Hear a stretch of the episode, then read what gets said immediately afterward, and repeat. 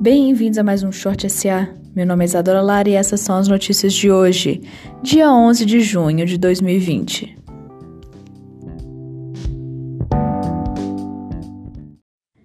Em maio, o país teve uma deflação de 0,38%. Essa é a maior queda de preços registrada em um mês desde 1998. Até o momento, mais de 10 milhões de brasileiros tiveram seus contratos suspensos ou seu salário reduzido. Isso equivale a cerca de 30% da população com carteira assinada. O agronegócio brasileiro bateu em maio 10,9 bilhões de toneladas exportadas. Esse é o maior volume já registrado no mês de maio. Mesmo com os recordes nas exportações, a OCDE espera que o PIB brasileiro tenha uma queda de até 9% em 2020.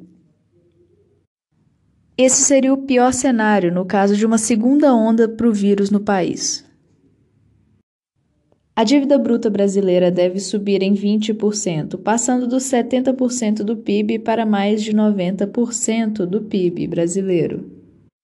Tudo isso para trazer mais arrecadação para conter a crise que a pandemia trouxe ao país.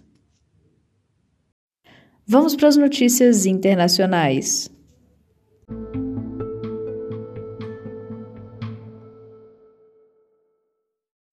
A quarta-feira foi marcada pela reunião do Fed, em que ele divulgou sua nova política monetária.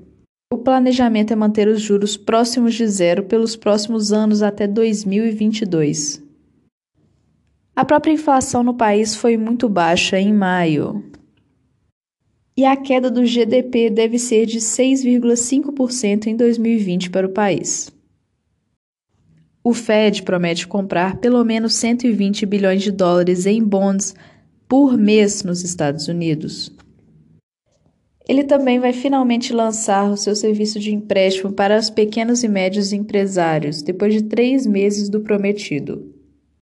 O aumento do déficit orçamentário dos Estados Unidos em 2020 foi de 92%. O déficit foi de 200 bilhões em 2019 para 399 bilhões em 2020. Isso por causa da redução da receita vinda de impostos e do aumento de gastos orçamentários para conter o coronavírus.